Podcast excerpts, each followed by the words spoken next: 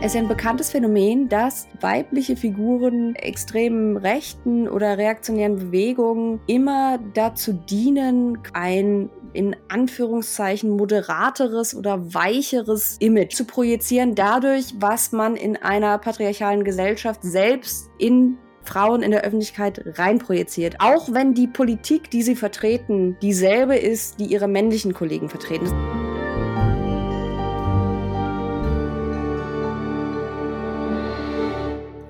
Herzlich willkommen zu dieser neuen Folge von Kreuz und Flagge, dem Podcast über die Vergangenheit, Gegenwart und Zukunft der amerikanischen Demokratie. Wir sind Annika Brockschmidt und Thomas Zimmer aus Washington. Hallo und wir sind ähm, nach etwas längerer Abwesenheit wieder da, krankheitsbedingt und so.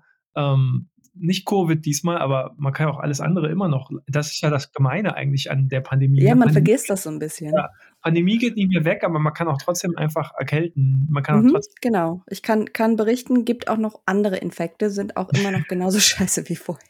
ja, genau. Ähm, ist sogar in vielerlei Hinsicht jetzt wieder verstärkt. Also in der, meine Kinder bringen jetzt wieder richtig jede Woche ähm, was mit. Das war letztes Jahr nicht so, weil da noch alle Maske getragen haben. Und jetzt, ah. jetzt ist die Maskenpflicht auch, auch ähm, in, den, jetzt in diesem sozusagen Kita-Kindergartenbereich gefallen. Jetzt, jetzt sind wieder alle richtig krank die ganze Zeit. Oh je, yeah, jetzt geht um, ähm. also so richtig die Herbst- Krankheitsviren, Erkältungszeit ja, ja, genau. wieder los. Und der, und der, Kleine holt jetzt nach, was er eigentlich letztes Jahr hätte. Normalerweise, wenn, wenn man die zum ersten Mal in die Betreuung schickt, dann sind die eben erstmal ein paar Monate nur krank. Und das hat er letztes ja. Jahr aber gar nicht gehabt, aber jetzt, jetzt holt das nach. Anyway, ähm, ähm, wir haben uns gedacht, dass ähm, wir heute mal was, was Erfreuliches machen oder so. Mhm.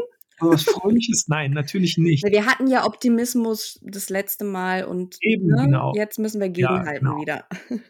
Genau, jetzt, jetzt müssen wir, jetzt, nachdem wir in unserer letzten Folge ausführlich über ähm, Joe Bidens Soul of the Nation Rede gesprochen haben und, und darüber, ob vielleicht jetzt im demokratischen Establishment so ein bisschen der Schalter umgelegt worden ist auf darauf, diese, diese antidemokratische Herausforderung, die Gefahr für die Demokratie wirklich ernst zu nehmen, ähm, wollen wir uns jetzt heute nochmal denen, denen widmen, denen Kräften, Personen, Parteien, Ideen, ähm, die für diese, ja, die, tatsächlich die Gefahr für die Demokratie darstellen. Wir haben uns gedacht, ähm, let's check in with the right. Also lass uns doch mal sozusagen die Temperatur auf der Rechten ähm, nehmen.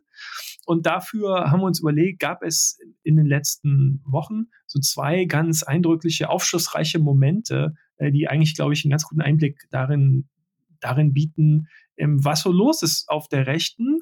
Ähm, und das waren zum einen äh, die, die, die konservativen, schrägstrich rechten Reaktionen in Amerika auf den Wahlsieg von Giorgia Meloni in Italien und zum anderen hat ähm, Marjorie Taylor Greene davon fabuliert, dass ähm, die Demokraten vermeintlich äh, da, dabei seien, alle Republikaner umzubringen und dass man dagegen jetzt dringend mal was machen müsse. Und beides, glaube ich, sind ganz aufschlussreiche, ähm, ganz aufschlussreiche Momente. Genau, und äh, wir spielen auch nachher nochmal dann den O-Ton ein, ähm, damit ihr merkt, dass das jetzt nicht irgendwie nur unserer Fantasie äh, entsprungen ist von zu viel Fox News lesen, sondern dann gehen wir auch noch mal ein bisschen mehr ins Detail. Aber wir fangen jetzt erstmal an äh, mit den Reaktionen auf den Wahlsieg von Giorgia Meloni und vielleicht sollten wir da erstmal ganz kurz so ein bisschen recappen, was was jetzt eigentlich passiert ist, also im Rahmen unserer Möglichkeit, weil wir ja jetzt beide keine dezidierten Italien-Experten sind, zumindest soweit ich weiß nicht. Also kannst gerne widersprechen. ähm, genau, aber ähm, wir äh, schauen uns also erstmal an, was ist passiert und dann schauen wir uns die Reaktionen auf diesen Wahlsieg an, wie wurde darauf reagiert von verschiedenen Gruppen, also nicht nur in den USA, sondern auch von ähm, der, der Rechten international. Aber wir wollen uns dann in einem zweiten Schritt auch vor allem nochmal die Reaktionen von ja, dem, was man so gemeinhin irgendwie so Mainstream-Presse in Anführungszeichen oder moderater, Mainstream-zentristischen äh, Medienfiguren schauen, weil da gibt es auch einiges zu besprechen.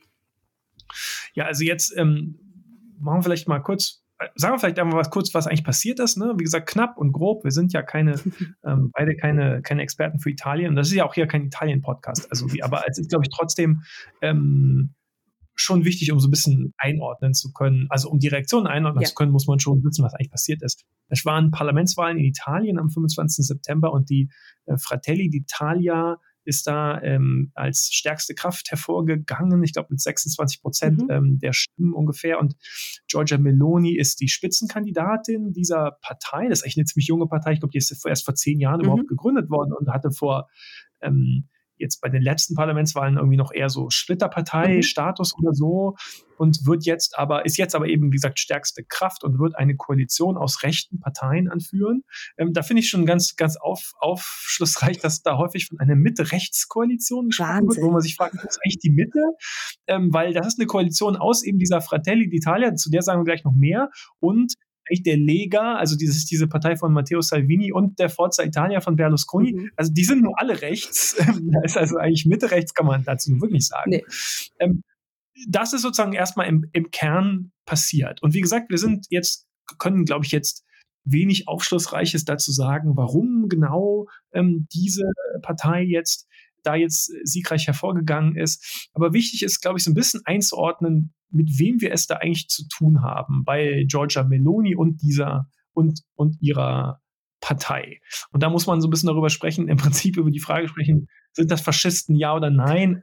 Oder, oder sollte man die Frage vielleicht ein bisschen anders formulieren? Mhm. Annika, was, was, was sollte man vielleicht, was kann man wieder grob, was sind sozusagen die Kern, ähm, die Kern, was, was sollte man im Kern vielleicht auf dem Schirm haben über diese, über diese Partei und, und ihre Chefin? Also ich sage mal so, allein, ähm, ich sag mal, der Satz, den man in vielen ähm, Medien oder in vielen Zeitungen und auch vielen Nachrichtenagenturen lesen konnte, war etwas in die Richtung von Italien wählt die erste äh, rechtsextreme oder rechte Regierungschefin seit dem Zweiten Weltkrieg, was man ja auch schon mal sacken lassen muss und was ja an sich zumindest auch schon mal zeigt, oh, es ist hier doch ein bisschen was anderes als das, was zum Beispiel ein Berlusconi oder selbst ein äh, Salvini ähm, vorher hier so geliefert hat.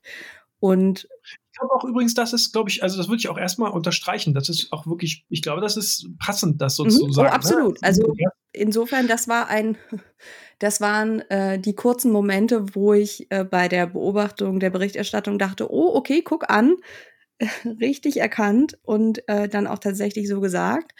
Ich glaube, wenn es um die Faschismusfrage geht, sollte man sich erstmal anschauen, was äh, Frau Meloni und Konsorten selbst ähm, so erzählen. Also äh, soweit ich das auch bei äh, Kollegen gelesen habe, die jetzt äh, irgendwie weit mehr irgendwie in der, ich sage jetzt mal, italienischen Innenpolitik äh, drinstecken als ich, kann man ähm, Meloni und ihre Partei durchaus als, ich sage jetzt mal, die direkten ideologischen Erben Mussolinis bezeichnen, also von der äh, Symbolik vom Parteizeichen bis hin äh, zum, zum Motto, ähm, was ja immer in verschiedener ähm, was in verschiedener Form auftaucht. Bei Mussolini war das Gott, Familie, Vaterland.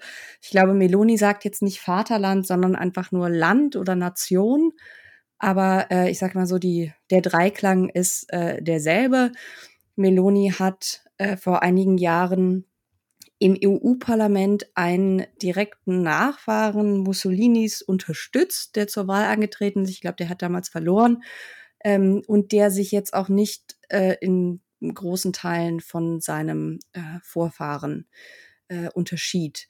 Insofern ist es, glaube ich, hier wichtig zu sagen, man muss darauf achten, was für Narrative sie benutzt, dass die sich jetzt nicht ins Parteiprogramm reinschreibt, ich bin eine stolze Faschistin, ist, glaube ich, liegt auf der Hand. Aber es ist eben auch wichtig zu sagen, anders als jetzt eine Marine Le Pen, die ja über antisemitische Holocaust-Leugnung äh, mit ihrem Vater gebrochen hat, was natürlich jetzt nicht heißt, dass da keine antisemitischen Tendenzen mehr vorhanden sind, aber zumindest nach außen äh, sich davon distanziert hat, ist das jetzt bei einer Giorgia Meloni anders. Also ähm, man sagt jetzt nicht, man ist ein Faschist, aber man äh, distanziert sich jetzt auch nicht so sehr von Faschisten, als dass die eigenen Anhänger auf die Idee kommen könnten, dass man Mussolini doch nicht so dolle findet. Also die ganze Diskussion ist ja eigentlich völlig bekloppt, mhm. in dem Sinne, dass, ähm, dass die allermeisten Leute, jedenfalls sozusagen die allermeisten, sagen wir mal, rechts der Mitte äh, bis ganz nach rechts, die sich dazu irgendwie geäußert haben, offensichtlich überhaupt kein Interesse daran hatten, ähm, die interessante Diskussion, die man nämlich haben kann über die Frage, wie, wie hält es diese Partei mit dem Faschismus und wo tut man die sozusagen hin, ähm, die ist eigentlich interessant, die Diskussion. Aber ähm, um eine interessante Diskussion ging es da meistens nicht, sondern es ging darum zu sagen, ah, da schreien die Linken gleich wieder Faschismus. Genau ohne und so nach dem Motto, nee, also das ist aber jetzt hier gar nicht genauso wie Mussolini und insofern ist harmlos ja. oder so. Ja, ähm, ist ja zunächst mal so, also die die Partei hat direkte, die steht insofern mindestens institutionell und mhm. personell direkt in der Tradition des italienischen, also Urfaschismus, ja. wenn man so will. Ähm, da ist sozusagen nach dem Zweiten Weltkrieg eigentlich so eine neofaschistische Nachkriegspartei gegründet worden, direkt sozusagen, also das ist wirklich die Nachfolgepartei von sozusagen Mussolini und aus der heraus über Umwege, da gibt es allerlei Neugründungen mhm. immer mal wieder und, und aber ähm, entsteht diese, diese Partei jetzt. Ne? Ähm, nun sagen die selber, sie seien keine Faschisten, hast du gesagt, ne? Und ja, sie sagen es, also sie, sie sagen aber auch nicht, dass sie es nicht sind. Ne? Ja, naja, also jein. Also Meloni sagt schon, dass sie keine Faschistin sei heute. Ne? Es ist, ist nur, glaube ich, so, also sag mal so, ähm, es ist ja, ähm, es ist definitiv so, dass es das erste Mal in der europäischen, in der westeuropäischen, überhaupt europäischen Nachkriegsgeschichte ist, dass ähm, wir jetzt eine, Regierung, eine Regierungschefin haben und eine sozusagen führende Regierungspartei, die ähm, erstens direkt in der Tradition des, in, des Faschismus der, der, Zwischenkriegszeit steht und zweitens, sagen wir mal, mindestens sich nicht zu 100 Prozent absetzt genau. von dieser Tradition. Ne? Das ist einfach, ist zum Beispiel bei Orban eben natürlich nicht so. Ne? Mhm. Orban setzt sich aktiv ab von den sagen wir mal, faschistischen Tendenzen mhm. in Ungarn. Zwischenkriegs, äh, nicht in der Zwischenkriegszeit, sondern vor allem während des Zweiten Weltkriegs. Oder da muss man jetzt ne? vielleicht auch nochmal, also wir, wir sagen ja auch immer, äh, immer wieder, wenn es um diese Faschismusfrage geht, nur weil etwas nicht Faschismus ist, heißt es ja nicht, dass es nicht trotzdem schlecht ist oder dass es nicht trotzdem recht sein kann. Es ist dann halt ne, nur was anderes. Genau. Es, also vor allem ist es auch hier so, ähm, es gibt eigentlich hier, glaube ich, wirklich eine interessante, oder könnte man, die können wir jetzt nicht so richtig mhm. führen, weil wir dafür gar nicht die Expertise haben. Aber es gibt eine interessante Diskussion über, was man vielleicht sagen kann, Traditionslinien des Faschismus seit der Zwischenzeit, über sozusagen Formen der Anpassung und Adaption von Faschismus, sozusagen über die Jahrzehnte hinweg an sich wandelnde ja. Bedingungen. Man könnte sozusagen vieles, glaube ich, da interessant aufdröseln über sozusagen das sich wandelnde Verhältnis faschistischer Bewegungen, Parteien gegenüber dem demokratischen System. Ja? Ähm, aber wie gesagt, dafür müsste man sozusagen, dafür müsste die Motivation eine andere sein, als nur auf den vermeintlichen linken Alarmismus hinzuweisen, mhm. hinweisen zu wollen oder eben diese Meloni-Partei irgendwie reinwaschen zu wollen. Ja, das, das, hören die Linken jetzt mal auf, das ist doch sauberer Konservatismus oder irgendwie so. Das ist so ein bisschen, so ein bisschen wie bei allen Gesprächen. Wir haben ja auch schon, ne, wir hatten ja auch eine Episode hatten wir eine Episode zu Cancel Culture? Ja, oder? Also wir haben zumindest nee, schon mal. Nee, wir, wir haben noch keine eigene gemacht, wir haben es immer mal wieder angesprochen, ja. ne? Genau, und aber genau wie bei den Diskussionen zu Cancel Culture oder Critical Race Theory, ähm, ist hier halt die Basis nicht eine wirkliche inhaltliche Auseinandersetzung, sondern es geht letzten Endes darum, oder zumindest bei vielen der Medienstücke, die wir gelesen haben, über die wir gleich vielleicht auch nochmal sprechen können, ähm, dass es quasi aus einer automatisch defensiven Haltung heraus ähm, geschrieben wird, so nach dem Motto, die hysterische Linke kriegt sich wieder nicht ein. Es ist eigentlich in dieser, in dieser Diskussion so, dass ähm, die, Diskussion auf sozusagen von, von konservativer Seite, sozusagen im internationalen Echo oder so, die läuft dann meistens, die, die, die ist häufig so gelaufen, dass sie im Prinzip sagen, also böse, ja, böse kann das nur sein, wenn es Faschismus ist. Ja, genau. Aber Faschismus wird dann so definiert, dass es das gar nicht sein kann. Genau. Nämlich alles, was nicht genauso ist wie Mussolini, ist nämlich dann ja. schon mal kein Faschismus. Also ist es kein Faschismus, also ist es auch nicht böse, also ist es Konservatismus, genau. also ist es gut. Das ist natürlich völlig bekloppt. Also analytisch hast du da natürlich gar nichts gewonnen. Ne? Null. Und politisch ist bescheuert. Ja, also das Ausgangsargument ist immer, es, wir haben das Jahr 2022, deswegen kann es gar kein italienischer Faschismus sein. Ja, ja. So, anyway. Ne? Also ich, für, mich, was ich sozusagen festhalten würde, ist, ähm, es gibt hier ähm, ähm, äh, es ist hier eine Partei, es ist eine, eine, sozusagen eindeutig eine Far-Right-Partei. Ich weiß gar nicht so genau, wie man den Begriff so jetzt, ob man da rechtsradikal, rechtsextrem oder so mhm. dazu sagen soll. Ich finde Far-Right eigentlich präziser. Anyway, die, die sozusagen deren Verhältnis zum historischen Faschismus, also sozusagen zum, zum, Zwisch, zum, zum Urfaschismus der Zwischenkriegszeit, nicht ganz eindeutig ist. So, so würde ich mal sagen. Ne? Das ist, glaube ich, fairerweise muss man sagen, es gibt eben Formen der, der, der Absetzung in bestimmten Bereichen. Am, am deutlichen ist das sozusagen, es gibt eben kein ähm, aktives Bekenntnis zur Massengewalt oder so, ja. Ähm, es gibt aber ganz eindeutig direkte Traditionslinien, mhm. personell und institutionell, also richtige Kontinuitäten. Ähm, ähm, und dann gibt es sozusagen auf der ideellen, ideologischen Ebene bestimmte Abwandlungen ja. oder, oder irgendwie so. Und die sagen dann selber, haha, ähm, ähm, zum Beispiel, nee, also wir sehen ja gar keine Faschisten, weil wir finden ja Rassismus und Antisemitismus schlimm und außerdem haben wir eine Frau an der Spitze. Ja, ja. Das ist natürlich völlig bekloppt, wenn man denkt, dass das politische Projekt und die politische Identität eindeutig definiert ist als wir sind die, die die wahre Nation mhm. schützen vor der Zersetzung durch dieses sozusagen Projekt globalistischer, Klammer auf, mhm. Soros, Ausrufezeichen, Juden, Ausrufezeichen, äh, Eliten, die sozusagen die Essenz des Volkes zerstören wollen, indem sie immer mehr sozusagen so Fremde ins Land schleusen, Einwanderung und so, ne? Insofern also schon ganz klar auch ethnonationalistisch und ich würde auch sagen, es ist noch mehr als nur das Verhältnis zum Faschismus ist nicht unklar, so, äh, ist unklar, sondern ähm, man spielt aktiv damit. Also es gibt ja jetzt, ich weiß nicht, ob du es gesehen hast, es, es kursiert direkt nach der Wahl ein Video von ihr, da ist sie, glaube ich, 19 oder so und ist damals noch in so einer äh, ne, tatsächlich neofaschistischen Jugendorganisation, ich habe jetzt den Namen vergessen, und äh, sagt da, also in diesem Interview, ich glaube, es ist ein französisches, französisches Nachrichtenstück, und sagt äh, gegenüber dem Interviewer, also Mussolini war der großartigste Politiker, den es jemals gab. So, dann ist natürlich jetzt die Reaktion darauf, kann man sich an drei, an drei Fingern abzählen, oh, was habe ich nicht mit 19 für Unsinn erzählt? Wo ich sagen muss, mhm. ja, aber solchen Unsinn mit 19 zu erzählen, ist nochmal ein anderes Level. Vor allem, wenn man sich jetzt nach wie vor immer noch quasi in derselben Tradition äh, bewegt und sich nicht eindeutig davon distanziert. Und auch so diese, diese Gottfamilie Vaterland, dieser Dreiklang, würde ich sagen, ist natürlich kein Zufall, sondern es signalisiert natürlich an die, die es verstehen, eine ganz eindeutige Botschaft, ähm, ohne dass man sie jetzt unbedingt äh, darauf festnageln kann, wenn quasi die Messlatte ist, es ist nur Faschismus, wenn jemand sagt, ich bin ein Faschist. Ja, es ist außerdem sozusagen aggressiv antifeministisch, antiliberal, mhm. antipluralistisch. Also es geht sozusagen sehr stark um die wahre Nation, die wahre Familie, genau. die wahren Geschlechterverhältnisse eben schützen, bewahren, mhm. so, ne? Vor diesem, vor diesem An Angriff, vermeintlichen Angriff sozusagen von so liberalen, globalistischen Eliten und so. Ähm, und ich, mein insgesamt ist bei mir immer so, dass ich denke, es ist gar nicht zuallererst wichtig, wie man diese Melange jetzt genau benennt. Ja, ähm, das ist jetzt, das ist eben nicht eins zu eins der historische Faschismus, okay, okay, ähm, aber ähm, es gibt eben starke faschistische, neofaschistische Elemente, Ausrichtungen und es ist sozusagen ganz eindeutig so ein anti-liberal far right. So, mhm. okay.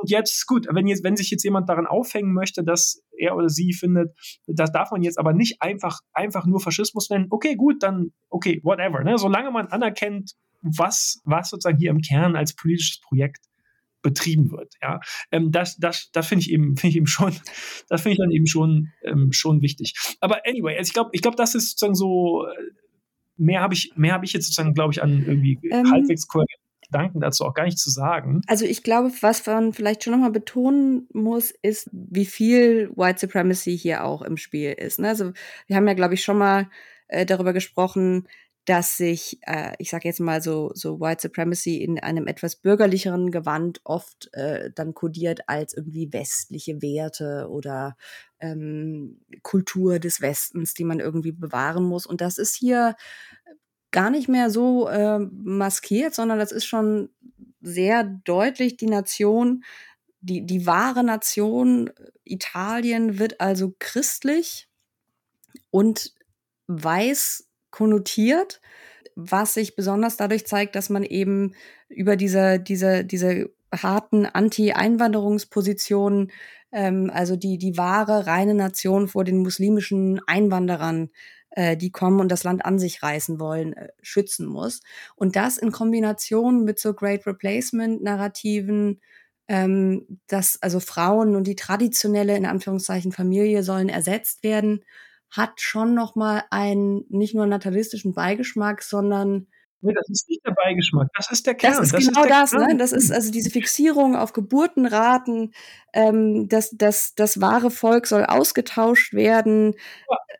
Das ist genau das.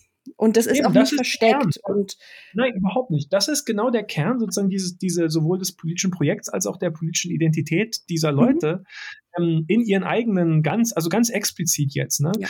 Deshalb, deshalb sage ich, ne, solange man das anerkennt ja. und sagt, ja, das ist so, und wenn dann jemand sagen will, aber ich finde, der Faschismusbegriff trifft das gar nicht so richtig oder so, von mir aus, ne, kann ja. man ja Argumente machen. Das ist mir dann gar nicht so wichtig. Aber das, was, das Schlimme, was hier passiert, ist ja, ähm, dass sozusagen diese, das, darf, das ist doch nicht Faschismus. Ähm, das da, Die sagt das, das was, was man gar nicht mehr sagen darf. Mhm. Das, das, ist, das ist ja sozusagen der, ähm, so eine Mischung aus reflexivem Anti-Alarmismus ähm, gepaart mit äh, mit diesem, mit diesem Versuch, das jetzt irgendwie halt zu sanitizen, also mhm. sozusagen mhm. dem. Weil man, glaube ich, und das hat man, deswegen fand ich das, gerade was so Antworten aus dem, dem europäischen Bereich angeht, fand ich das so, so entlarvend, dass also ähm, man jetzt, wie gesagt, wenn man jetzt mal den reinen Twitter-Diskurs nimmt, ne, ist ja immer noch mal eine Blase in sich, aber wenn man sich mal anguckt, wie viele konservative und so rechtslibertäre Accounts, ähm, teilweise von Politikern, teilweise auch nur eben von irgendwelchen ähm, Lay-People quasi, äh, divers. Es gab so zwei, drei Reden von Meloni, die äh, überall kursierten. Und ein mhm. Beispiel war das, wo sie, wo sie gegen die, wie sagt sie, die, gegen die, waren es globalistische Finanzspekulanten oder sowas? Ja, ja, genau. Ne? Ja, ja, Wo sie genau, genau das sagt, was dann merkte dann irgendein Historiker an, okay, auch das hier ist ein fast direktes Mussolini-Zitat, also auch da ne, wieder die Traditionslinien.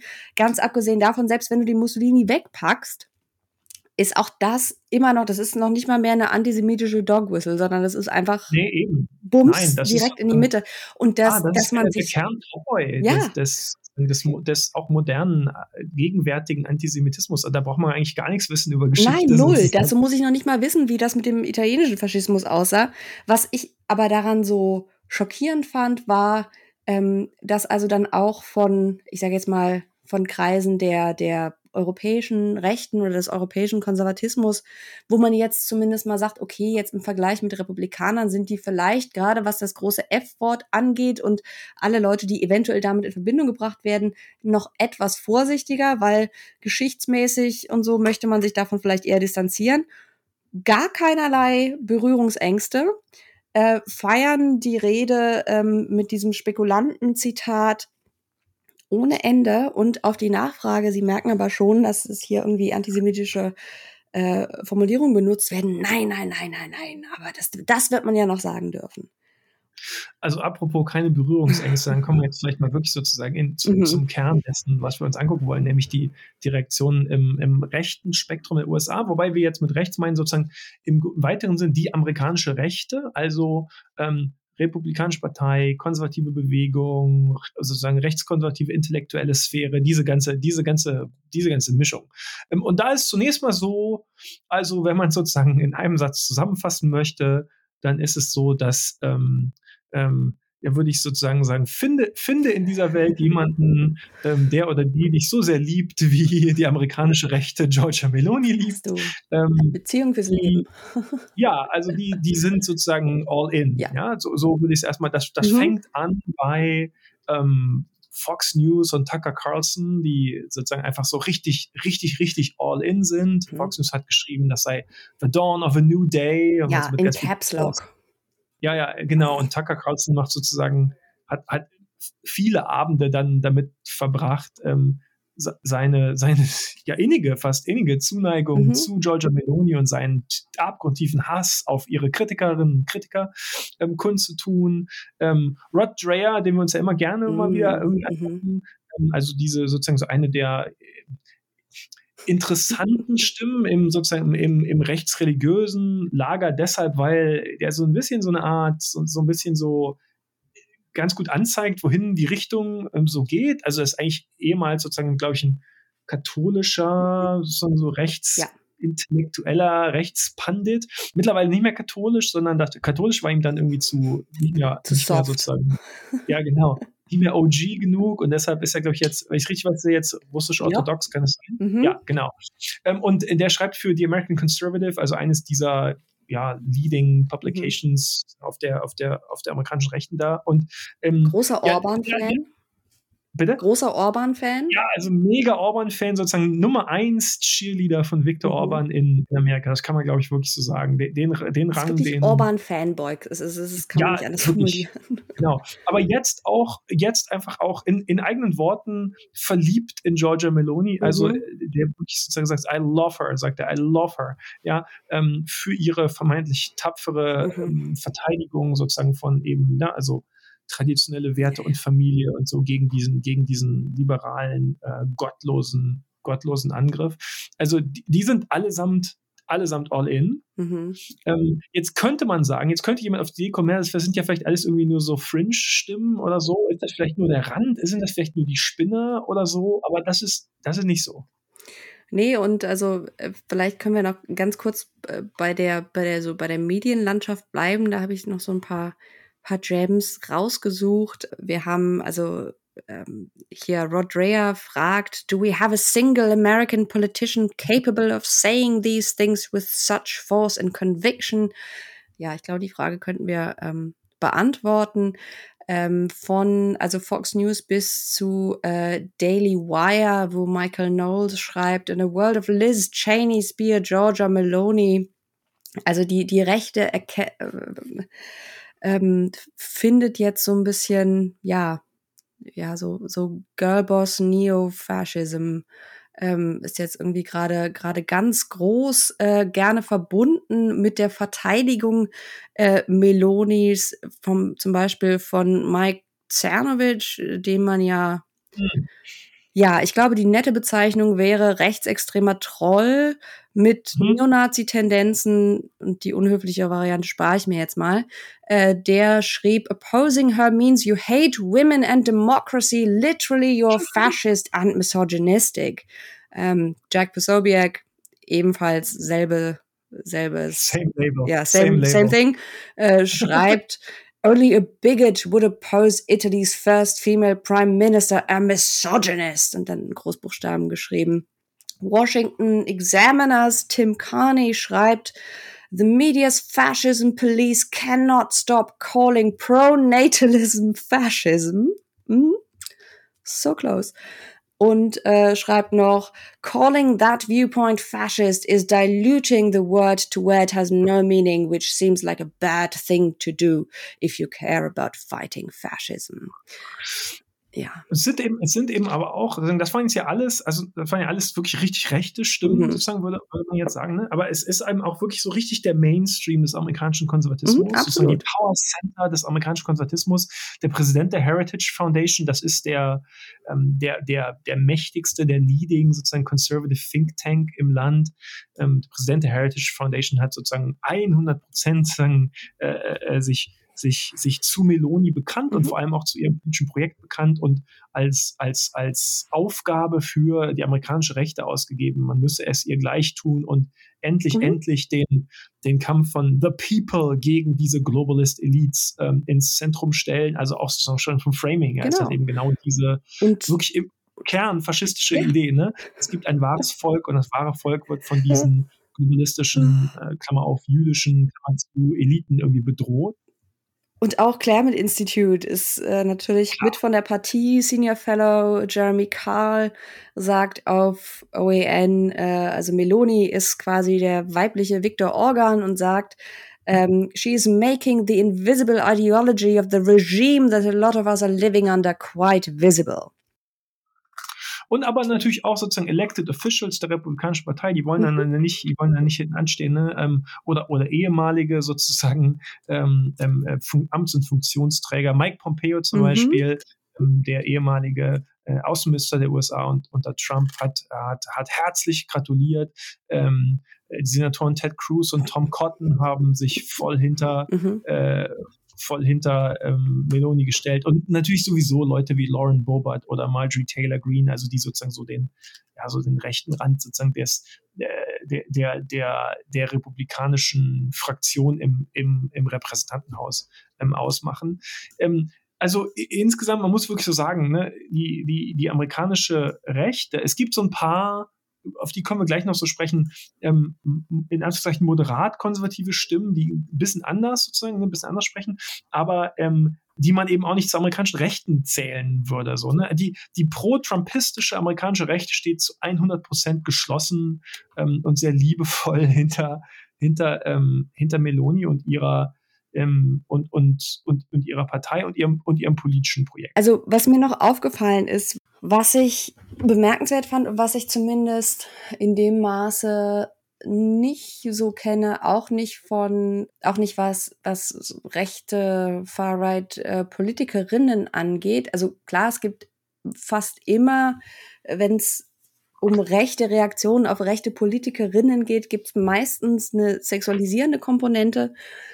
Aber bei Meloni war es jetzt noch mal ganz extrem ähm, was vermutlich auch ein bisschen an ihr selber liegt, weil sie durchaus ähm, auf quasi die, die, diese sexualisierende, äh, diesen Viewpoint mhm. anspringt. Sie hat nämlich ein, ich weiß nicht, ob du das gesehen hast, sie hatte ein TikTok-Video äh, gepostet, ähm, wo äh, sie also wo sie selbst zwei Melonen hält und äh, ihr Name äh, ist eine ist quasi hat noch eine zweite Bedeutung, ist nämlich quasi Slang für Brüste und äh, der zuschrieb sie 25. September, ähm, ich habe alles gesagt und guckt also äh, sehr zweideutig in die Kamera.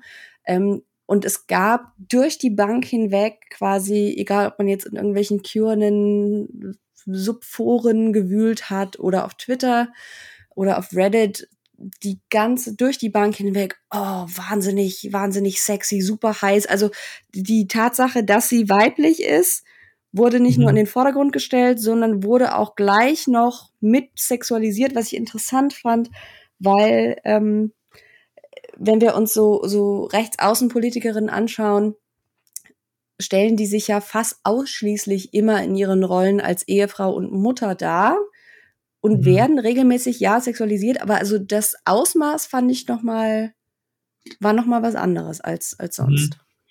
Ähm, die, das spielt ja auch in der sozusagen in der in der Berichterstattung und Einschätzung von, von Mainstream oder liberalen Medien eine Riesenrolle, dass sich hier eben eine, eine Frau sagen, durchgesetzt hat, ja, ähm, kommen wir gleich noch drauf.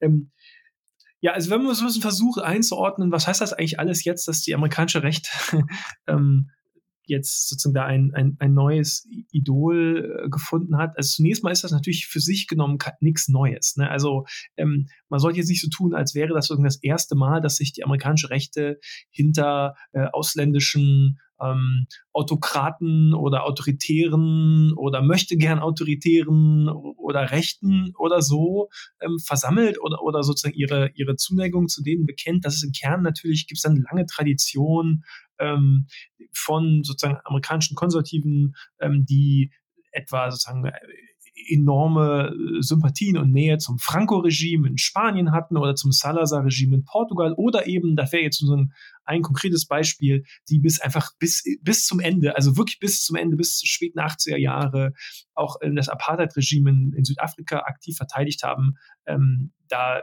William F. Buckley selber, also dieser ja. Ja, Gründervater, ähm, Godfather sozusagen des modernen amerikanischen Konservatismus, mhm. sagen die Konservativen selber, ähm, dass, dass er das sei. Der hat noch Mitte der 80er Jahre Apartheid in, in Südafrika eben ähm, verteidigt, ja, und, und sozusagen sich, sich dazu affirmativ zustimmend geäußert. Und zuletzt ähm, ist das ja sowieso ganz offenkundig geworden in, in dem Verhältnis der amerikanischen Rechten zu Viktor Orban ja. speziell. Auch zu Putin, ähm, jetzt vielleicht nicht mehr, nicht mehr ganz so seit, seit dem Ukraine-Krieg, seit dem Angriff Russlands auf die Ukraine. Das, da ist es vielleicht mehr so an den ganz rechten Rand gerückt, aber. Aber eher aus PR-Gründen, würde ich sagen, als weil da unbedingt irgendwie jetzt ein großer Sinneswandel äh, dahinter steht.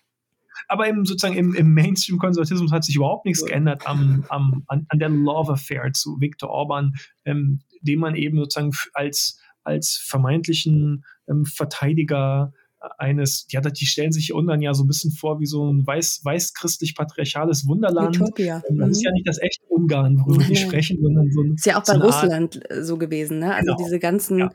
Äh, weiß-russisch-orthodoxen Fantasien davon, dass da irgendwie dann die, die Frauen in den Prairie Dresses äh, übers Feld laufen und irgendwie Beeren sammeln und dann zurückgehen zur traditionellen, ist ja alles Quatsch, ne? Aber ist im Übrigen ja auch das, womit Russland nach wie vor aktiv wirbt. Ich habe, ich glaube, gestern mhm. oder vorgestern einen neuen Werbefilm äh, gelesen. Hast du den gesehen im Flugzeug?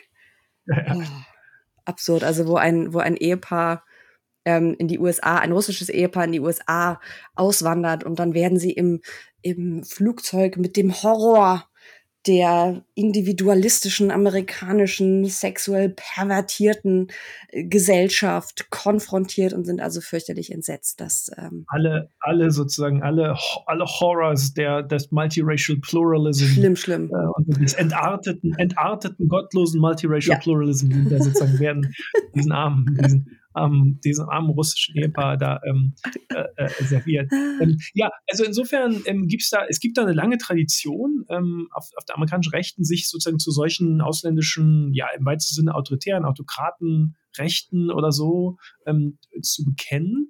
Das gab ähm, ich, ich würde das so einordnen, dass das eigentlich den, der amerikanischen Rechten immer ähm, oder konservativ immer die Möglichkeit gegeben hat, ähm, Dinge zu sagen und Dinge sozusagen, also richtig sozusagen auch, also über Dinge affirmativ zu sprechen, die man so eins zu eins im amerikanischen politischen Diskurs einfach nicht sagen wollte. Ne? Mhm. Ne? Also da kann sich dann William F. Buckley eben offen zur genau. Apartheid ähm, bekennen, noch 1985, mhm. ähm, was so sozusagen im, so offen im amerikanischen politischen Diskurs eben nicht mehr so ohne weiteres oder jedenfalls nicht ohne, dass es mit gewissen Kosten einhergegangen wäre, möglich gewesen. Wird ja auch gerne angebracht zu seiner Verteidigung, so nach dem Motto, oh ja, sein, sein Essay this, uh, The South Must Prevail war ja von, ich glaube, 57, ne? Ja, 57. Es war ja von 57 und dann hat sich ja seine Meinung geändert und wie gesagt, aber bis in die 80er ähm, lassen sich dann eben noch Apartheidsverteidigungsreden äh, äh, und Aussagen von ihm finden.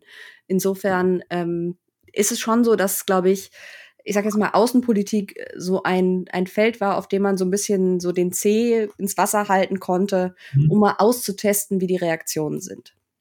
Ja, und was aber daran, glaube ich, ganz interessant ist, ist, dass das alles immer geschehen ist mit so einer gewissen, man hat versucht, so eine gewisse ähm, plausible deniability ja. sozusagen aufrechtzuerhalten. Ne? Man hat zum Beispiel eigentlich immer betont, wenn amerikanische konservative, amerikanische Rechte über diese ausländischen rechten, autoritären oder so Regime gesprochen haben, also sich affirmativ dazu geäußert haben, dann haben sie eigentlich immer betont, naja, ja, ja, aber das, das ist natürlich, Apartheid ist natürlich nur richtig in Südafrika. Ja, das heißt jetzt nicht, dass wir Apartheid bei uns zu Hause wollen. Also es gab eigentlich immer sozusagen ja. diese rhetorische so Form der Distanzierung. Ja. Also genauso, ne, so ja, Franco in Spanien, in Spanien ist das aber nun mal richtig jetzt im Moment so. Ne? Ähm, so die gab es. Und was ja. insofern eben, würde ich sagen, jetzt doch schon neu, vielleicht ja doch in der, in der, ähm, in der Eindeutigkeit ähm, doch mhm. neu ist oder auffällig ist an diesem ein ganz, also 100-prozentigen Bekenntnis zu Meloni ist, dass erstens es überhaupt keine Versuche mehr gibt, da jetzt noch irgendwie plausible deniability herzustellen. Ne? Also hier passiert sozusagen jetzt diese, dieses, dieses ähm, sich bekennen, äh, passiert jetzt erstens zu einem, ähm, zu, zu einer politischen Partei, einer, einer Politikerin, die also mindestens ne, irgendwie sozusagen ganz, ganz ja, ganz, ganz viele neofaschistische ähm, sozusagen Elemente in sich vereint. Und es passiert auch ganz, ganz explizit als vermeintliches Vorbild für die USA. Also da ist jetzt nichts mehr mit, ähm, ja, also die finden wir toll, aber nur für Italien. Ja, also in Italien ist das toll, dass da jetzt die ja. Faschisten wieder an der Macht sind, aber nicht bei uns. Sondern da im Gegenteil, ne? Also der, der Präsident der Heritage Foundation sagt ja nicht, wir finden das gut in Italien, sondern er sagt, das soll eigentlich, das, das muss das Vorbild sein. Ja. Ähm, Und das für uns durch die Bank, ne? Also von jetzt Ted Cruz bis zu irgendwelchen Medienfiguren ist durch die Bank, das ist das Vorbild, daran müssen wir uns quasi messen lassen. Das ist die Messlatte. Und ja, ich, also ich würde dir zustimmen, quasi in dem nach außen kommunizierten gab es immer so diese plausible deniability. Ich glaube, dass es immer schon Teile der amerikanischen Rechten gab, vielleicht vor allem der religiösen Rechten, wo man auch schon vor Jahrzehnten deutlich, ich sage jetzt mal, offener, pro-diktatorisch generell eingestellt war. Gerade was äh, jetzt beispielsweise Doug Coe, also Douglas Coe und seine, ja, äh, die, die berühmte Organisation ohne Namen, die man meistens dann als The Fellowship Foundation kennt, die beispielsweise das National Prayer Breakfast ausrichtet, wo Giorgia Meloni ja auch schon Gast war, muss man dazu ja sagen. Bei CPAC war CPAC auch, sowieso auch, auch also alle quasi alle To-Dos abgecheckt äh, auf der, ja, auf der Wunschliste. Gast. Die haben, also das muss man ihnen lassen. Sie haben einen guten Riecher, Riecher für die Up-and-Comers. Und ähm, also jetzt, was, was Fellowship Foundation und Family angeht, da finden sich Äußerungen, die zwar nicht sagen, wir wollen jetzt einen Faschisten hier, aber es gibt mhm. diese berühmte Daco-Rede, ich glaube aus den, aus den 90ern, ähm, wo er beispielsweise also sagt, ähm, wir brauchen quasi den Spirit von mhm.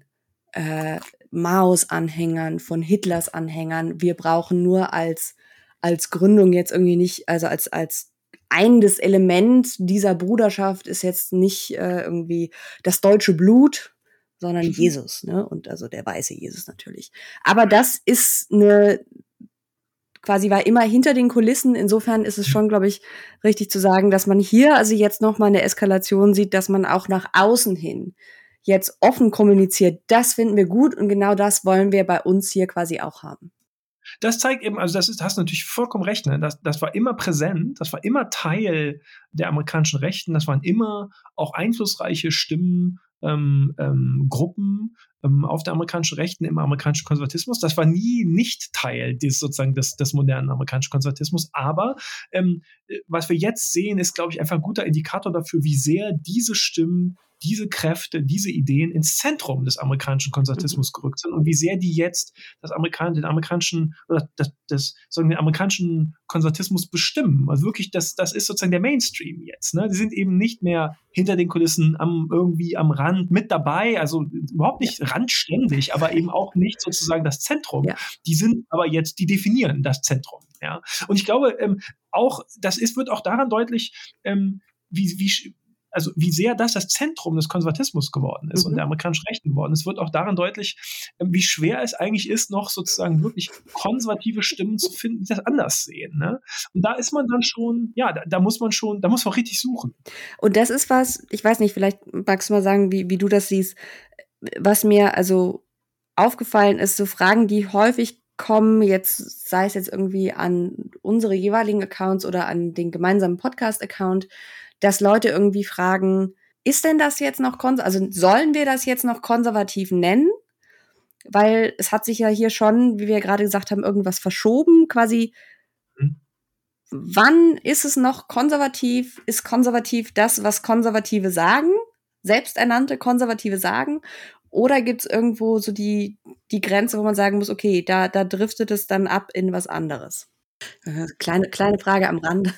Ja, genau. Aber jetzt mal, jetzt mal sozusagen nur als, ja. als, als kleines, wie, sagt, wie sagt man, ähm, wie sagt man, als Appetithäppchen Aha. oder so. Wäre meine Antwort darauf zu sagen, es ist in der Tat, ähm, ähm, also man sollte sozusagen Konservatismus ja nicht normativ definieren als irgendwie was Gutes oder so und deshalb, wenn es dann nicht mehr was Gutes ist, kann es nicht mehr Konservatismus ja. sein, ähm, sondern letztlich ist es so, naja, wenn du mal, und man muss auch sagen, wir, wir sprechen ja über den Konservatismus als politisches Projekt, mhm. als, als konkrete politische Allianz, als politis, konkrete politisches Projekt. Wir sprechen nicht über ähm, ähm, den Begriff Konservatismus im Wörterbuch oder so. Ne? Genau. Ne? Wir sprechen nicht über sozusagen abstrakte Ideengeschichte des Konservatismus. Mhm. Wir sprechen über die politische Kraft des amerikanischen Konservatismus, wie sie sich irgendwo in der, grob gesprochen, sozusagen der Mitte, ja. spätes, erstes Drittel, ungefähr Mitte 20. Ja. Jahrhundert formiert hat als politische ja. Kraft. Ähm, und da würde ich sagen, ist das, was wir jetzt sehen, zunächst mal Ausweis davon, dass das immer Teil, mhm. also dass sozusagen der, der, der Kern, der ideelle ideologische Kern ähm, dieses dieses Projektes, die sich selber immer Konservatismus genannt haben, mhm. die auch von außen immer als konservativ beschrieben worden ja. sind und wahrgenommen worden sind, eben immer diese äh, dezidiert antidemokratischen, antipluralistischen, antiliberalen Elemente, nicht nur Elemente, sondern das war immer der Wesenskern ja. davon. So. Das, insofern würde ich sagen, steht er zunächst mal ganz eindeutig in dieser Tradition und gibt insofern auch keinen Grund, wenn wir das immer bisher immer konservativ genannt haben. Aber ich glaube, allein das ist quasi schon für viele so eine radikale Aussage, auch wenn man es ja, wir sagen ja immer, wie gesagt, ihr müsst ja nicht uns glauben, sondern lest halt, lest die Texte der, der, der Leute, die diese Bewegung als ihre Säulenheiligen, hast du ja mal gesagt, in Bezug auf Buckley, äh, zeigt. Das ist sehr eindeutig, gibt auch in, in letzter Zeit immer mehr äh, Forschungsliteratur zu von das eine Buch ähm, hier Far Right Vanguard von John S. Huntington ist so ein Beispiel, wo das ziemlich klar ähm, aufgefächert wird. Aber ich glaube, allein die Tatsache ist so ein bisschen wie das Wort, ich glaube, es ist verwandt mit dem, das Wort christlich mit automatisch gut gleichzusetzen und dann aber ja. schockiert sein. Aber das soll, wie können denn das Christen sein? Und genauso ja. hat es hier, glaube ich, so den Effekt, ähm, aber da gibt es doch auch vernünftige, wie kann denn das konservativ sein? Mhm. Ich glaube aber trotzdem natürlich, dass es trotzdem auch richtig ist, darauf hinzuweisen, dass es hier Radikalisierungsprozesse oh, gibt. Ja und Eskalationsprozesse, die also nicht sozusagen eine Abkehr vom wahren Konservatismus mhm. sind, das wäre, glaube ich, ganz wichtig. Ne? Das ist nicht, es hat nicht den wahren Konservatismus gegeben und was jetzt passiert hat, damit nichts mehr zu tun. Aber es gibt hier bestimmte Eskalationsprozesse, Radikalisierungsprozesse, die tatsächlich ähm, sozusagen diese Elemente so sehr in den Vordergrund rücken, dass zum Beispiel, glaube ich, also ich spreche jetzt immer stärker sozusagen von einer reaktionären Bewegung mhm. und nicht sozusagen konservativen Bewegung. Das heißt aber, das tue ich aber nicht, um sozusagen den Begriff Konservatismus reinzuwaschen oder so, ne? sondern nur um jetzt sozusagen den ideellen Wesenskern davon davon in seiner neuesten Radikal Radikalisierungsstufe sozusagen zu fassen. Mhm. Ne? Ähm, also insofern, ja, auch da, glaube ich, gilt wieder ähm, mit Leuten, die diese Frage deshalb gestellt haben, weil sie sie ernsthaft diskutieren wollen, kann man, glaube ich, äh, eine total interessante Diskussion darüber führen, was machen wir mit diesem Konservatismusbegriff ja. und, und gibt es sozusagen auch, ist nicht sozusagen der Unterschied zwischen, es gibt durchaus sowas wie ähm, Matthew Sidman, der ähm, mhm. sozusagen einer der Co-Hosts vom ganz hervorragenden Know Your Enemy ja, Podcast. Sowieso, sollte man unbedingt hören. Genau. Die machen so richtige Deep Dives ja. sozusagen in die Ideen und intellektuelle Geschichte des, der amerikanischen Rechten und der hat neulich gesagt, das fand ich sehr treffend, es hat schon ähm, sehr lange, äh, bis vor gar nicht so langer Zeit noch so eine Art ähm, ähm, Conservatism of Limits gegeben. Ja. Also unser Konservatismus immer noch auch, mindestens auch definiert war darüber, dass es darum ging, bestimmte Entwicklungsrichtungen von Liberalismus, mhm. Moderne und so weiter zu bremsen. Zu ja? Und er meinte, daraus ist aber jetzt wirklich sozusagen zu 100 Prozent ein Conservatism of Reaction geworden. Das heißt eben nicht nur bremsen oder, oder zurückdrängen, sondern wirklich umkehren. Ja. ja? Wirklich umkehren und, und, und, und völlig sozusagen ähm, ähm, nicht nur sozusagen skeptische Haltung dagegen ja. oder so oder, oder leicht ablehnt oder so, sondern das ist der Feind ähm, und, und der muss zerstört Aktives werden. Aktives rückgängig machen, ja. Da ist wirklich, ja. also da, da, da ist was passiert. Ne? Das mhm. ist einfach nicht, das ist nicht alles dasselbe, ähm, nur es bleibt dabei. Zu häufig, zu häufig wird diese Frage, ja, aber, oder, oder wird diese, diese, diese Aussage, aber das ist doch gar nicht mehr Konservatismus, mhm. ist eben nicht der ernsthafte, ehrliche, ja. interessierte Versuch, sich irgendwie jetzt Gedanken darüber zu machen, was machen wir mit dem Konservatismusbegriff, mhm. sondern ist nur der Versuch, Konservatismus reinzuwaschen und zu sagen, also bis 2016 war alles dufte und alles, was seit 2016 passiert ist, hatte damit überhaupt nichts mehr zu tun. Dann fiel Trump vom Himmel und auf einmal war genau. nichts mehr, wie es am Tag vorher war. Und das darf halt nicht passieren, ja. würde ich sagen. Ne? Ähm, anyway, so viel Kurz, Kurzer Detour.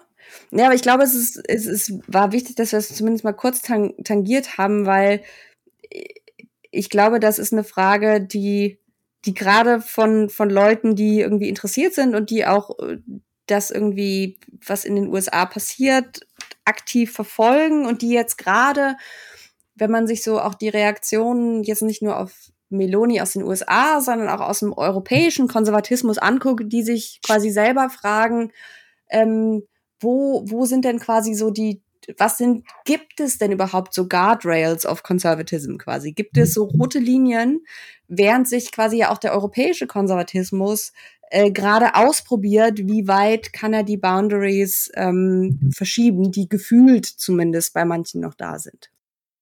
Ich hatte ja erwähnt, es gibt, es ist gar nicht so leicht, irgendwie noch Stimmen zu finden, die tatsächlich A, sozusagen irgendwie dem Konservatismus zuzuschreiben sind, aber B, Giorgia Meloni nicht toll finden. Und da ist aber eben auch auffällig, dass ähm, da, wo es die überhaupt noch gibt, ähm, wird daraus auch ähm, gerade keine irgendwie Verteidigung der Demokratie oder so. Und da fand ich ganz auffällig, ähm, wie Ross Douthat sozusagen sich geäußert hat. Ross Douthat ist einer der Opinion Columnists der New York Times und da würde ich sagen, so ein bisschen so der Vorzeige Konservative. Ja. Ähm, zunächst mal, das muss man eben sagen, ähm, ähm, also der ist in Anführungszeichen moderat, insofern, als er irgendwie jetzt nicht im pro-trumpistischen Lager ist. Mhm. Ähm, aber insofern auch auf der tatsächlichen amerikanischen Rechten überhaupt nichts zu sagen hat. Also das interessiert alle überhaupt gar nicht, was der eigentlich erzählt. Ja, der hat überhaupt keinen Einfluss auf der tatsächlichen amerikanischen ja. Rechten, aber er ist ein richtiger, richtiger, in Anführungszeichen, Konservativer, ist jetzt auch irgendwie kein verkappter Liberaler oder irgendwie so, ne?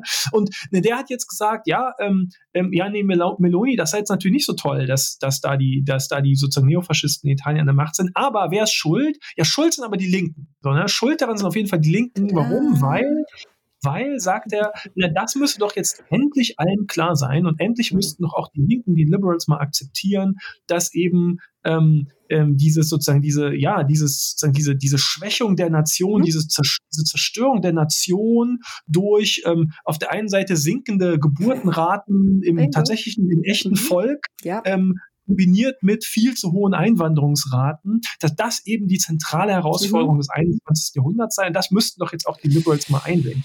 Da denkst du natürlich, okay, super, ähm, der sagt zwar, okay, Meloni ist irgendwie nicht so duft, der finde ich so gut, aber seine, seine Schlussfolgerung daraus ist, wir müssen also alle sozusagen sowohl die Problembeschreibung als auch die politischen mhm. Rezepte der radikalen Rechten übernehmen. Ja.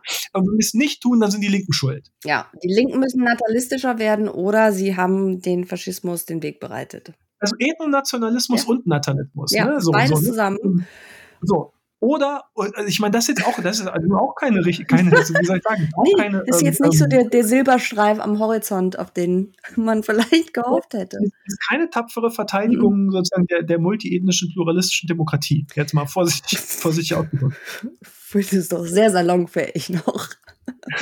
also, aber, also, aber das ist ja tatsächlich, das muss man sich, glaube ich, auch mal immer wieder vor Augen führen, dass das, was der Douthat da schreibt, ist ja jetzt irgendwie kein, kein Outlier auch jetzt im europäischen Konservatismus. Ne? Also das ist ja immer äh, das Argument, so nach dem Motto, ja, aber die Linken, also die sind ja schon sehr laissez-faire mit Migration und so. Und das ist ja schon noch ein Problem, dass die Deutschen immer weniger Kinder kriegen, ne? Und dann kommt die ganze Migration und so weiter. Und dann kann man dann natürlich dann auch noch das ganze berühmte Culture Wars Zeug mit, mit dran dranhängen, das berühmte. Aber ist es, ich glaube, ich hatte in fast jedem Interview zum letzten Buch, äh, mit wenigen Ausnahmen, gab es immer eine Frage, aber haben die Linken, jetzt im Beispiel USA, haben die Linken mhm. denn nicht auch äh, das provoziert, dass es diesen Backlash gibt, weil sie, und jetzt formuliere ich die Frage, wie ich sie formuliert hätte, weil zu viele, zu schnell, zu viele Bürgerrechte wollten für alle.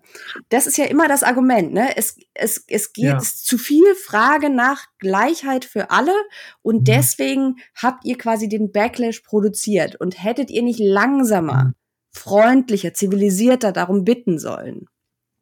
Ich glaube, was ähm, jetzt mal von sozusagen von, von ethischen und moralischen Gesichtspunkten mal ganz abgesehen, wo man sich ja fragen kann, wem, wer kommt eigentlich darauf, ja. dass es sozusagen bestimmten Gruppen in der Bevölkerung ja. zusteht, mhm. darüber mhm. zu entscheiden, wann andere Gruppen in der Bevölkerung auch Rechte haben dürfen. Ja, das ist ja schon mal für sich genommen äh, eigentlich ein starkes Stück. Aber man davon ganz abgesehen ist, ja. glaube ich, ein, ein, glaube ich, ein richtiges Missverständnis wäre, zu glauben, mhm. dass diese diese sozusagen diese, diese rechten Reaktionen, diese konservativen Reaktionen, ähm, ähm, dass also dieses sozusagen Giorgia Meloni gut mhm. finden und sich sozusagen auf die Seite dieser Neofaschisten Italien stellen und so, ähm, dass, dass wir es letztlich hier doch nur damit zu tun haben, dass eben also eigentlich wollen wir doch alle dasselbe, ja, genau. across the board, so, ne? Wir, wir, haben eigentlich alle dasselbe Ziel genau. für unsere Gesellschaften, nur ähm, manche, also die Konservativen so, ne, Brauchen die, die eben, das geht zu schnell und zu viel auf einmal. Aber eigentlich wollen die da auch Aber schrittweise, ne? So nach dem Motto, wenn wir es ein bisschen besser dosieren, dann wäre alles okay. Und das, glaube ich, ist, ist eine absolute Fehlwahrnehmung, ja. Massiver Fehlschluss. Die sind nicht deshalb, die, die die, sind, die finden nicht deshalb irgendwie Giorgia Meloni gut oder so, ähm, weil sie finden, das ging jetzt zu schnell ging nur zu, nur in Anführungszeichen zu schnell und zu viel auf einmal, sondern sie, weil sie finden, das geht in die falsche Richtung. Ja. ja also die haben nicht, ähm, die, die, jetzt spreche ich wieder konkret über die, sagen wir, die amerikanische Rechte, ja. ähm, um da sozusagen konkret beizubleiben, die teilen nicht die, ähm, die Zielvorstellung einer ähm, egalitären, pluralistischen, multiethnischen mhm. Demokratie. Im Gegenteil, das ist, das ist genau das Horrorszenario. Das ist Feindbild. Ja. Das ist das Horrorszenario, das die verhindern wollen. Und die wollen da auch nicht langsam hin. Mhm. Ja? Die wollen da auch nicht, die wollen da auch nicht schrittweise hin oder langsam hin, sondern in deren eigene das ist der Kern, aber uns, und da sind wir jetzt wieder sozusagen bei diesen langen mhm. Traditionen, mhm. schon immer gewesen, ja der Kern sozusagen des politischen Konservatismus in Amerika, also des, des amerikanischen, des modernen Konservatismus als politischem Projekt, mhm. wie es sich Mitte des 20. Jahrhunderts äh, formiert, ja. war schon immer die Ablehnung genau von dieser Vision. Und nicht schrittweise, nicht langsam, sondern das geht in die falsche Richtung, wir wollen das nicht. Und diese Radikalisierungsprozesse, die wir sehen, treten jetzt auf, weil es verschiedene Druckfaktoren gibt, die das Gefühl ohnehin schon, was ja schon vorhanden war, wir stehen quasi mit dem Rücken zur Wand, wir werden immer weniger, uns entgleitet das, das noch potenzieren. Und deswegen ist die Reaktion auch gerade so extrem. Ja, eben, genau. Ähm, also insofern gut. Also ich glaube, das, das ist, das wäre irgendwie ganz wichtig, sich klarzumachen. Es ist einfach nicht so, dass selbst bei Ross Douthat, also das mhm. ist wirklich sozusagen der in Anführungszeichen moderatste Teil des konservativen Spektrums, mhm. das man finden kann.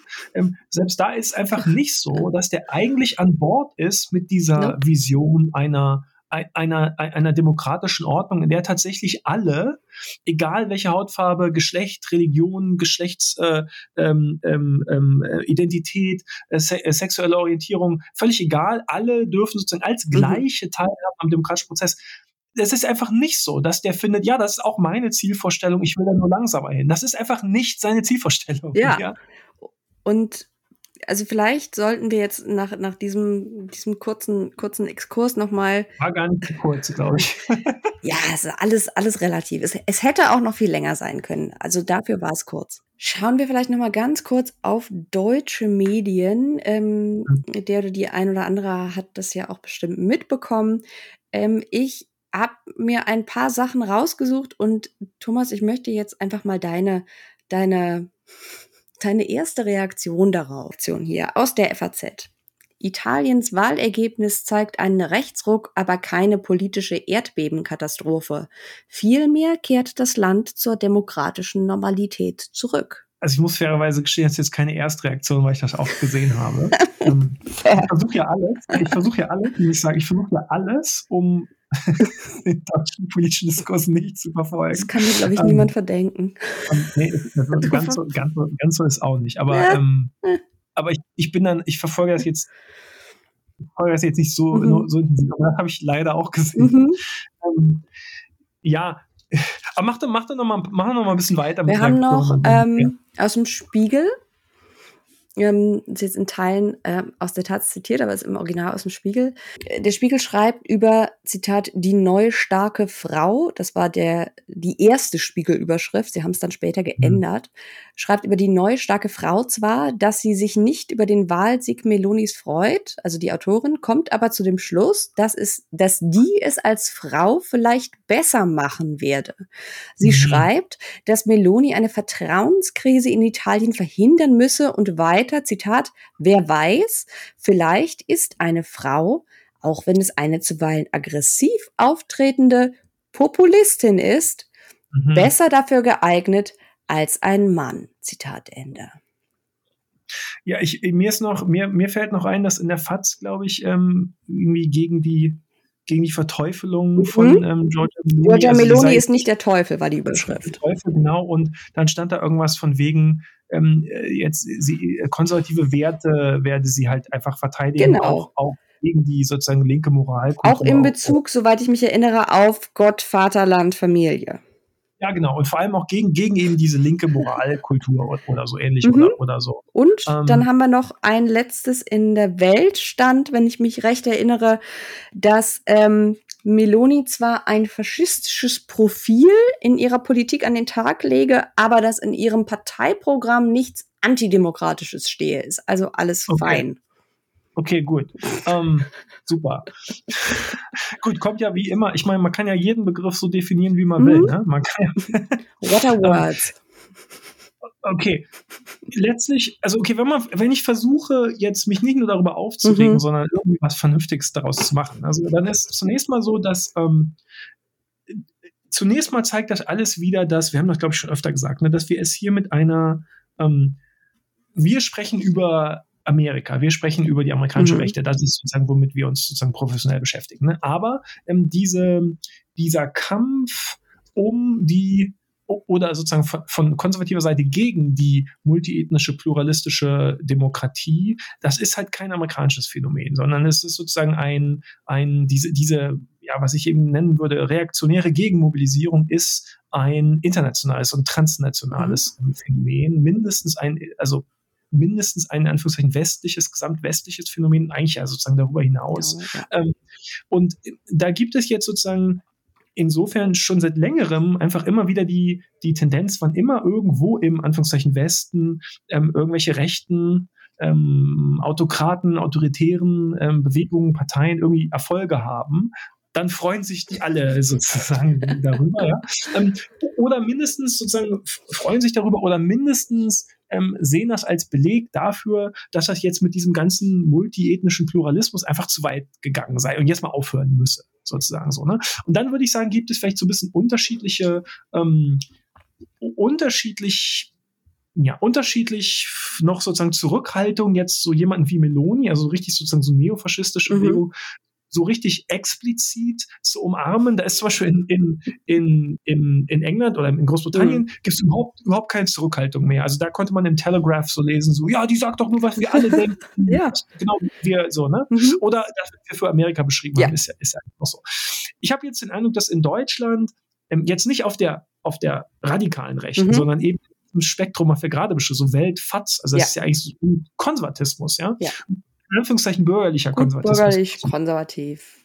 Ähm, da habe ich den Eindruck, dass es vielleicht noch etwas mehr sagen wir mal, hm, Zurückhaltung gibt, sich jetzt so ganz offen affirmativ zu Meloni ähm, ähm, zu, zu, verhalten. Das ist ja auch insofern vielleicht gar nicht jetzt überraschend, weil in keinem anderen Land der Welt war sozusagen nach dem Zweiten Weltkrieg so der, der antifaschistische Konsens so stark wie in Deutschland oder zumindest Westdeutschland sozusagen. Ne? Ähm, stimmt gar nicht. Also in Ostdeutschland ja sozusagen unter ganz anderen politischen ja. äh, äh Vorgaben äh, auch. Ne?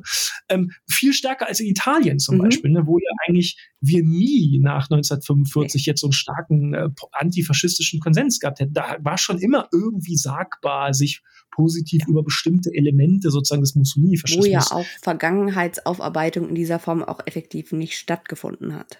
Genau. Aber, aber was ich jetzt eben so besonders äh, wirklich, also ähm, sehr, sehr bedenklich finde, ist, dass selbst in Deutschland mhm. wir jetzt es mit sozusagen führenden Stimmen des bürgerlichen Konservatismus zu tun haben, die wenn sie jetzt auch nicht sozusagen so à la Fox News mhm. ganz affirmativ sich zu Meloni ähm, verhalten, sich doch mindestens konzentrieren erstens darauf, jetzt aber mal nicht verteufeln, äh, linker Alarmismus, Aha. sozusagen, das ist das Erste. Und zweitens eben, naja, und wenn überhaupt, also wenn das schlecht ist, ähm, ähm, dann ist es aber sowieso die Schuld der Linken, so, ne? weil ja. eben zu viel multiethnisch, Pluralismus und so, das muss es auch alles mal wieder aufhören. So, ne?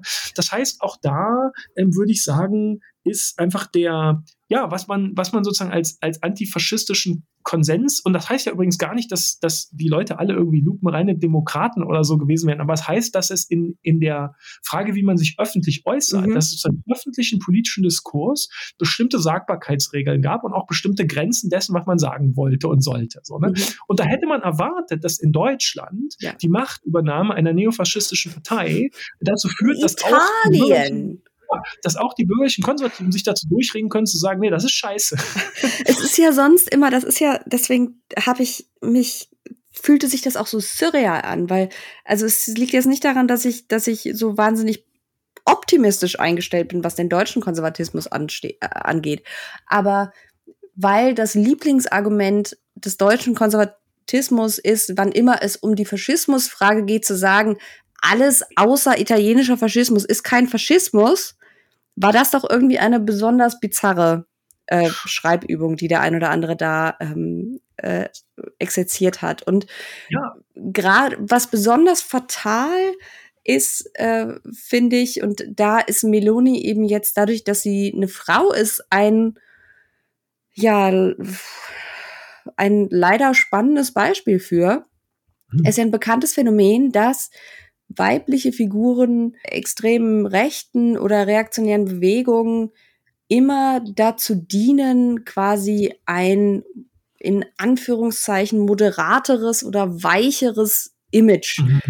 allein zu projizieren dadurch, was man in einer patriarchalen Gesellschaft selbst in Frauen in der Öffentlichkeit reinprojiziert als jemand, der mhm. sich das anhört oder anschaut.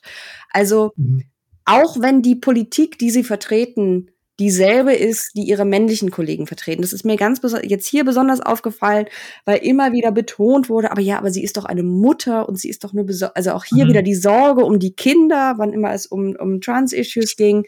Mhm. Ähm, es ist ja kein Zufall, dass eine Meloni-Rede sich äh, nicht so furchtbar sehr von der jüngsten Putin-Rede äh, unterscheidet, was mhm. äh, jetzt alles rund um Gender Ideology und so weiter angeht. Mhm. Also auch da darf man, glaube ich, nicht vergessen. Und dazu ist ja schon von, von ganz vielen Forschenden ähm, diverses zugeschrieben worden. Ne? Also dass White Supremacy ja nur funktioniert, durch die Unterstützung weißer Frauen, die sich innerhalb des existierenden patriarchalen Systems, das sie selbst mit aufrechterhalten, eine eigene Machtecke für sich quasi rausgesucht haben, in der sie toleriert werden, aber eben nur so lange toleriert werden, ähm, wie sie eben diese Machtstrukturen aufrechterhalten.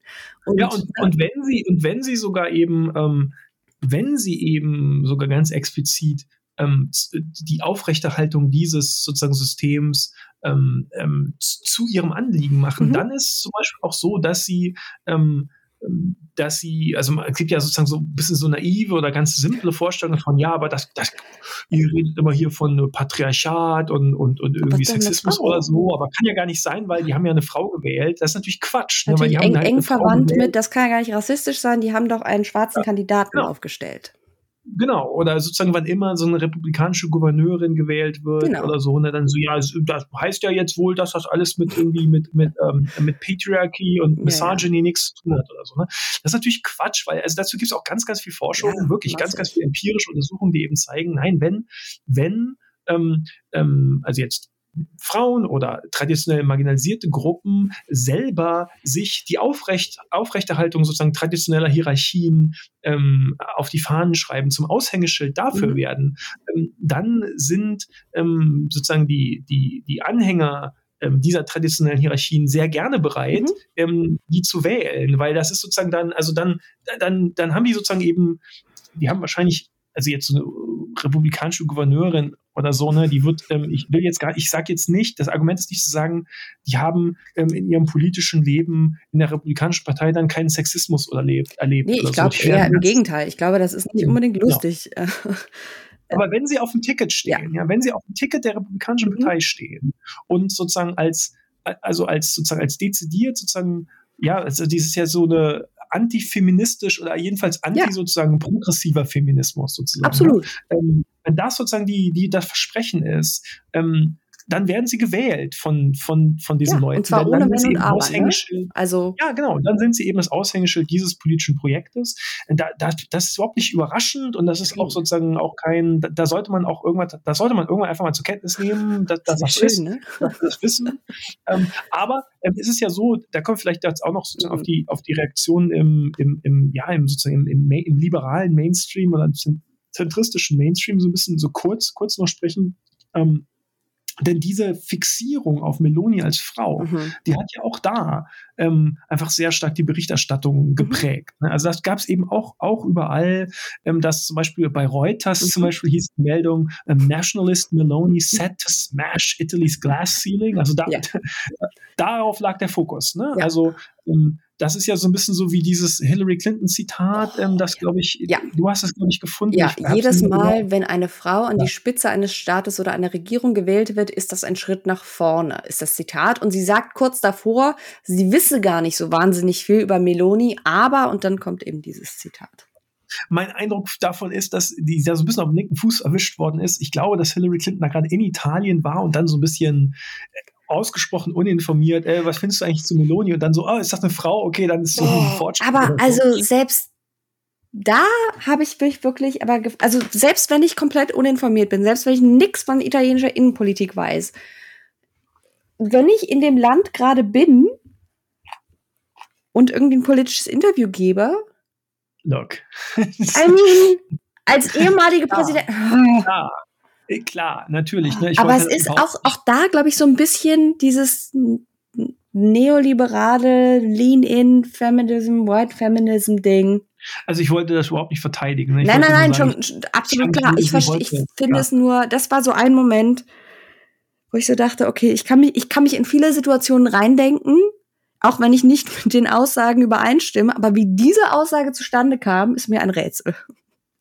Ja, und auch, also insgesamt jetzt mal sozusagen über die Fixierung auf den vermeintlichen feministischen Fortschritt ähm, hinaus, ist so, dass auch im, im sozusagen im Mainstream, also wir sprechen dann über New York Times ja. oder Atlantic oder, oder Washington Post. Politico so. hatte auch irgendwie ähm, sowas. Vor so ja. und so vielen Jahren klopfte ein kleines Mädchen an die Tür ja, von genau. Tralala. Boys Club, an so einem Boys Club genau. und hat sie ihn aufgemischt. Mhm, ähm, genau.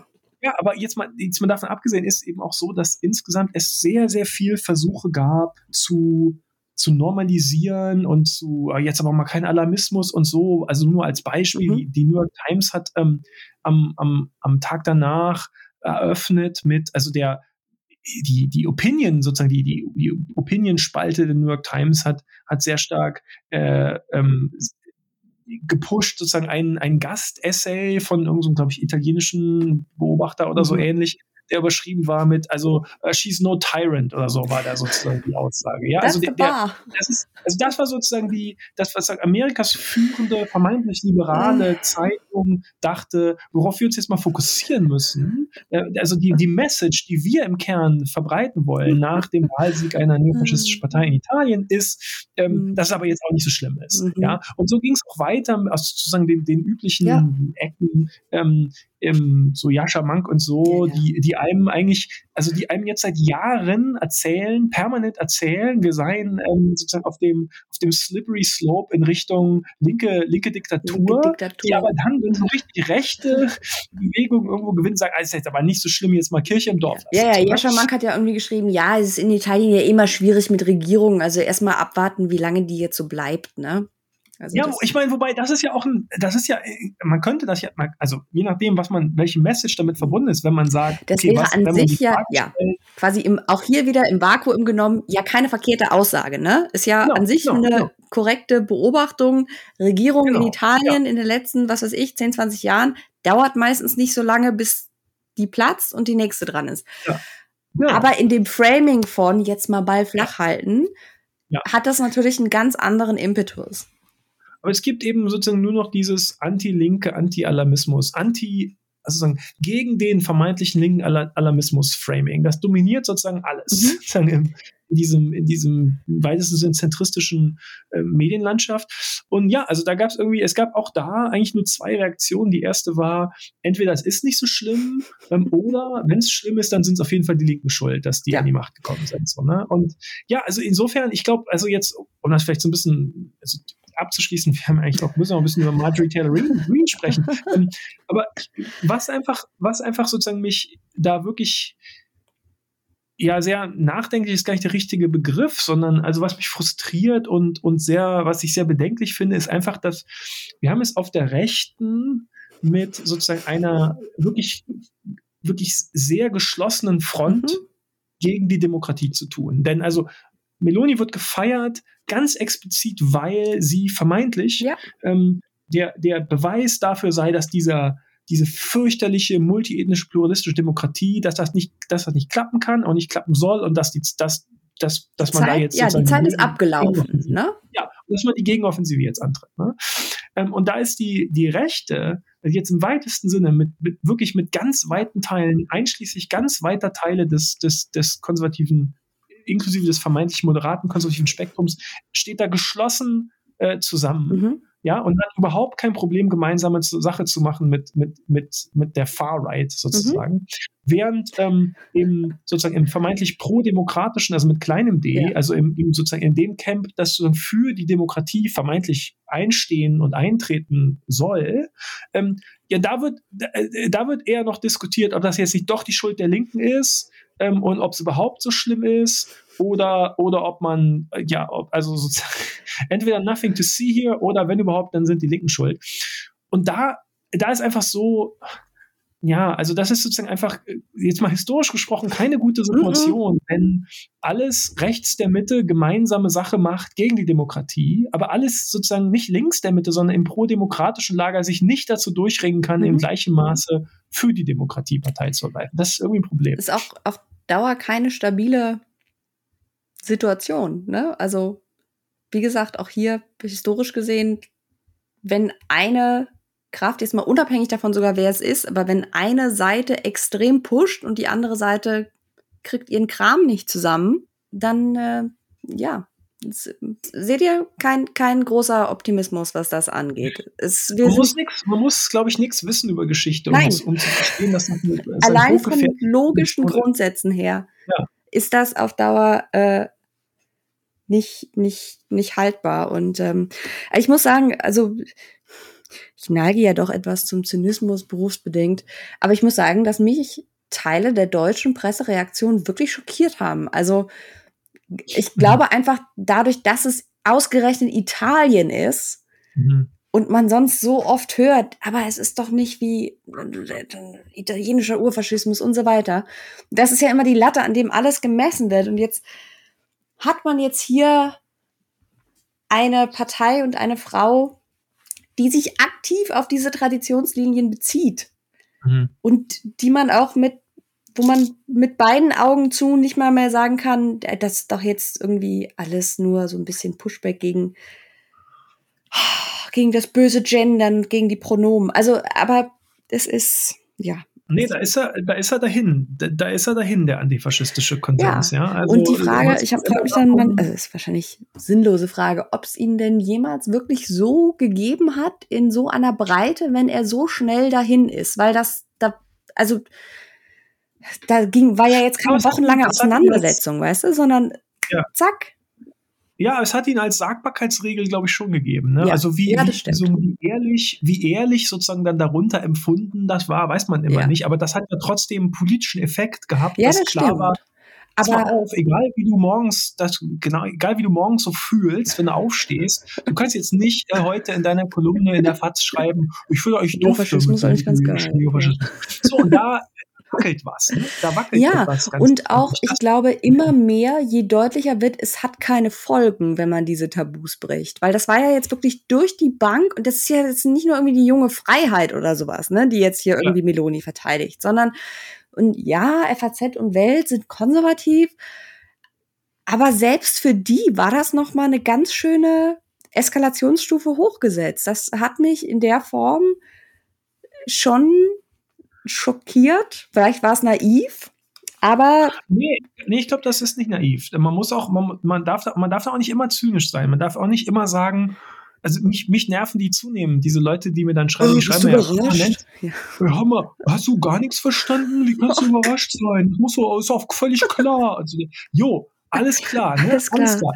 Ähm, mhm. Aber man, manchmal muss man auch sagen, nee, weißt du was? Doch, das ist, das ist schockierend. Das hatte echt einen, ich fand, das hatte echt einen, einen Schockwert. Das hatte echt einen Schockfaktor. Ich habe das gelesen. Ich habe an dem Tag äh, nach der Wahl mich irgendwie quer durchgelesen, habe irgendwie viel zu viele Probeabos bezahlt, um das Zeug lesen zu können. Das ist ja immer das Furchtbare daran dann. Aber also durch die Bank, Welt, FAZ, NZZ und dann teilweise auch so, gut, da sitzt dann wenigstens nur in Anführungszeichen irgendwelche Kommentare, irgendwelche Op-Ads, aber selbst in dem, was man jetzt nicht so offiziell als rechts oder konservativ einordnet, selbst im Spiegel steht dann halt, ja, und bitte schreibt mir keine E-Mails, ich weiß, dass das Spiegel kein linkes Medium ist. Ja, aber also selbst dafür mhm. war das ein Tabubruch, den ich bemerkenswert fand und den ich so schnell, trotz allem mein, trotz allem berufsbedingten Zynismus so schnell nicht habe kommen sehen. Ja, und ich glaube, dass, ähm, und das ist vielleicht jetzt der Übergang zu unserem, zu unserem zweiten Smooth. Thema, dass, äh, Übergang, hallo, hallo? ähm, mal gucken, ob es klappt. Ähm, ah, ja, bestimmt. Läuft. Das von langer Hand ausgedacht. Aber ähm, ich glaube, dass die, die, die, die Legitimierung dafür, entweder Georgia Meloni sogar gut zu finden oder jedenfalls nicht so schlimm und irgendwie gerechtfertigt. Das ist ja sozusagen das mhm. Spektrum, das da auf der konservativen Seite abgesteckt wird.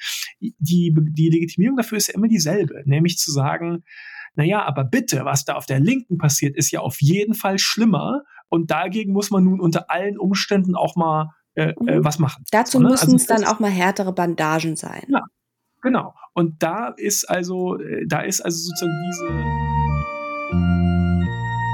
Und damit ist dann auch der zweite Teil unserer großen Episode Checking In with the Right schon angeteasert. Im zweiten Teil geht es dann um die, ja, um einige der letzten Äußerungen von Marjorie Taylor Greene und warum sie eine extreme Verschärfung der Rhetorik darstellen und warum uns das alle sehr sorgen sollte. Die Folge kommt morgen einen Tag später. Äh, schaut also weiterhin in euren Podcast-Feed. Äh, 24 Stunden später sollte ich dann mit dem Schneiden der zweiten Episode auch fertig sein.